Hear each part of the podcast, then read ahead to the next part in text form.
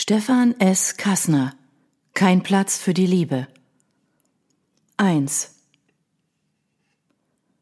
Da ist kein Platz für mich. Der Gedanke schießt so eindringlich in Tobias Kopf, dass er schon auf dem Absatz kehrt machen und aus der Umkleide stürmen möchte, in deren Tür er steht. Er sieht das Gesicht seines Vaters vor sich, spürt seinen tadelnden Blick. Reiß dich zusammen, Junge, hört Tobias dessen Stimme in seinem Kopf. Zusammenreißen. Das war stets das Credo seines Vaters, das er auch seinem Sohn überstülpte. Und irgendwann glaubte Tobias fast, dass es auch sein Wunsch war, den Weg seines Vaters einzuschlagen, Orthopäde zu werden und dessen Praxis zu übernehmen. Doch dieser Ort, die Umkleide der Klinik für Orthopädie und Unfallchirurgie, in der er heute seine Assistenzarztstelle antritt, ruft eine viel deutlichere Empfindung in ihm hervor. Ablehnung, er will hier nicht sein. Er fühlt sich wie früher im Sportunterricht, als letzter auf der Bank, während die anderen bereits in ein Team gewählt worden waren. Zwar ist und war er nicht unsportlich, aber mit dem Ballgefühl haperte es stets, was ihn zu einem unliebsamen Mannschaftsmitglied machte. Genau so fühlt es sich hier an. Er hat allenfalls einen Platz auf der Ersatzbank und darf den coolen Jungs beim Spiel zusehen. Wen haben wir denn da? grölt ein Hühne, der gerade sein Hemd abgestreift hat und Tobias anstarrt. Hast du dich verirrt? Berger, prustet ein anderer, kleiner als der erste, aber immer noch größer als Tobias und deutlich muskulöser. Ist das nicht deine neue Freundin? Oh, haltet die Fresse. Tobias Blick findet die Quelle dieses Ausrufs und verharrt. Der junge Mann mit den blonden Haaren und den blauen Augen, die Tobias fragend anschauen, scheint anders zu sein. Worauf sich diese Einschätzung stützt, kann Tobias nicht sagen. Es ist nur ein Gefühl. Ein Gefühl, das er nicht richtig beschreiben kann. Bist du der Neue? fragt der Blonde und Tobias nickt zögerlich. Na komm schon rein und mach die Tür zu. Oder meinst du, wir strippen hier für die Schwestern? Und das auch noch gratis? poltert der Hühne und fällt in ein grunzendes Lachen, das Tobias eine Gänsehaut verursacht. Hier, der Blonde klopft gegen den Spind rechts von seinem. Den kannst du haben. Ich bin übrigens Julian, Julian Berger. Er streckt Tobias die Hand hin, der sie kurz schüttelt. Das sind Alex Göttinger und Finn Toner.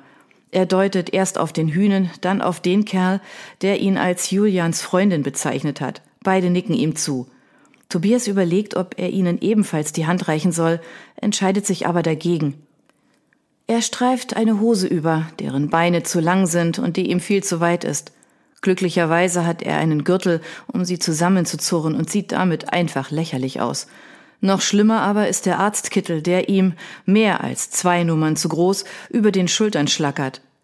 Das geht nicht, kommentiert Julian knapp, durchwühlt einen Kleiderstapel und zieht einen anderen Kittel heraus, der tatsächlich besser passt. Finn tritt an Tobias heran, lugt auf das aufgebügelte Namensetikett oberhalb der Brusttasche, beginnt dann prustend zu lachen und schlägt Julian auf die Schulter. Berger, jauchzt er, du bist echt der Burner. Den Kittel von der Tiese? Jetzt stimmt auch Alex in das Gelächter ein, selbst Julian kann sich ein Grinsen nicht verkneifen. Was bleibt mir anderes übrig? Hab doch gleich gesagt, dass sie deine Freundin ist, poltert Finn, der vor Lachen anläuft. Hör auf mit dem Scheiß. Julian schaut auf die Uhr. Wir müssen los.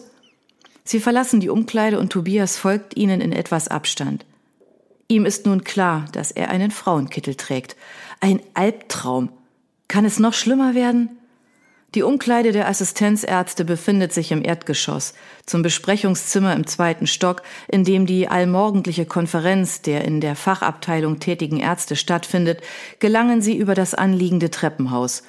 Wieder hat Tobias einen unfreiwilligen Auftritt, als sich beim Betreten des Zimmers die Blicke der Anwesenden an ihn heften. Mit gesenktem Blick sucht er einen freien Platz und will sich schon auf einen Stuhl setzen, als er unsanft weggezogen wird. Es ist Julian. Auf gar keinen Fall, zischt er und weist Tobias einen Platz zu, auf den er sich dankbar fallen lässt. Am liebsten wäre er noch tiefer gefallen, durch den Boden, aus diesem Raum, dieser Klinik, aus allem heraus.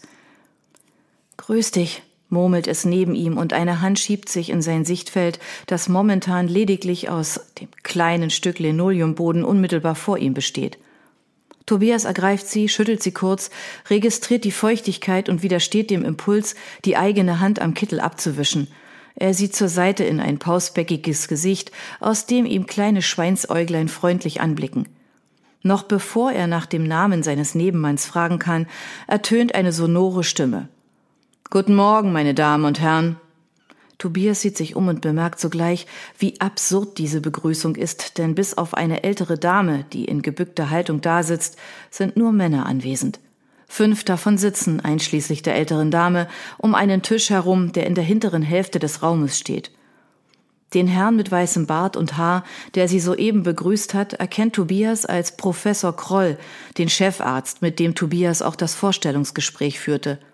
Er sitzt am Kopfende des Tisches. Eine Fensterfront hinter dem Tisch gibt den Blick auf die parkähnliche Anlage frei, die die Gebäude der Klinik umgibt.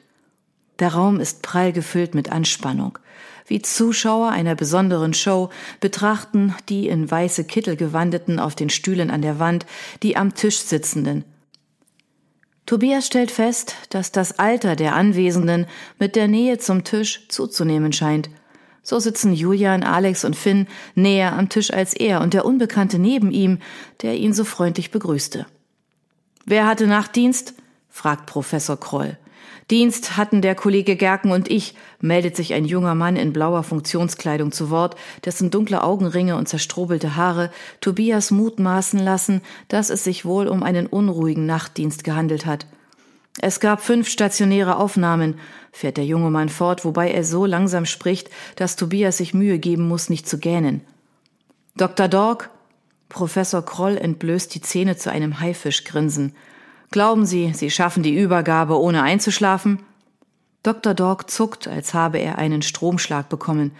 Entschuldigen Sie, Herr Professor, es war eine lange Nacht. Davon gehe ich aus. Schließlich wurden sie hier als Assistenzärzte angestellt und nicht als Bettenprüfer. Krolls Tonfall ist leise, aber scharf, und Tobias hat den Eindruck, die Temperatur im Raum ist um zwei Grad gefallen. Wäre er an Dr. Dorks Stelle, er wäre den Tränen nahe. Doch sein erfahrener Kollege scheint mit derartigen Situationen vertraut, lächelt sogar.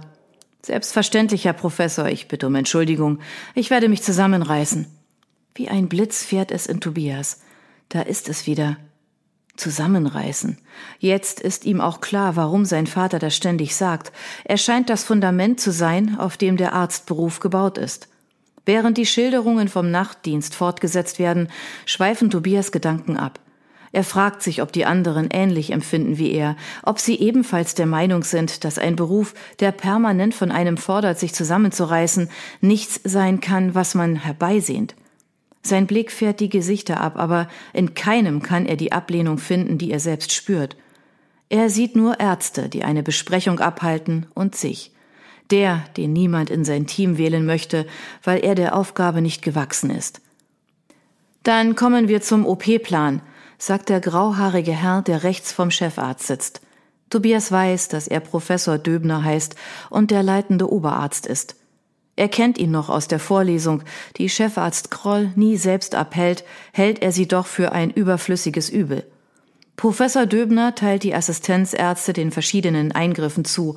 Welchen Kriterien diese Zuteilung folgt, erschließt sich Tobias nicht, wohl aber die Reaktion der genannten, die zwischen Enttäuschung und Begeisterung schwanken, wofür die Art des Eingriffs ausschlaggebend ist.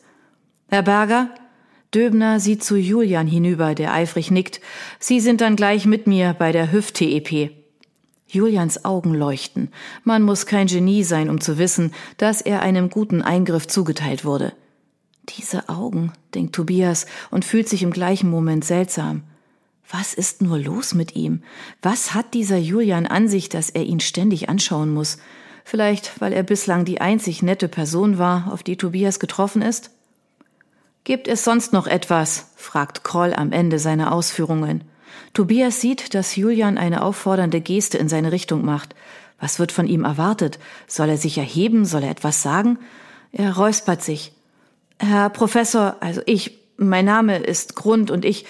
Augenblicklich springen ihn die Blicke aller Anwesenden an. Tobias spürt die Aufregung heiß und rot in sich aufsteigen.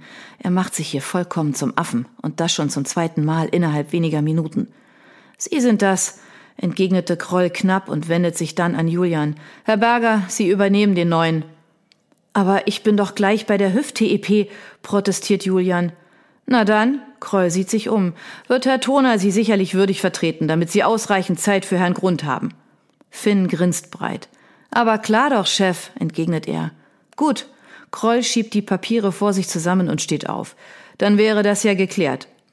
Auch ohne aufzusehen spürt Tobias, wie sich Julians Blick in ihn bohrt.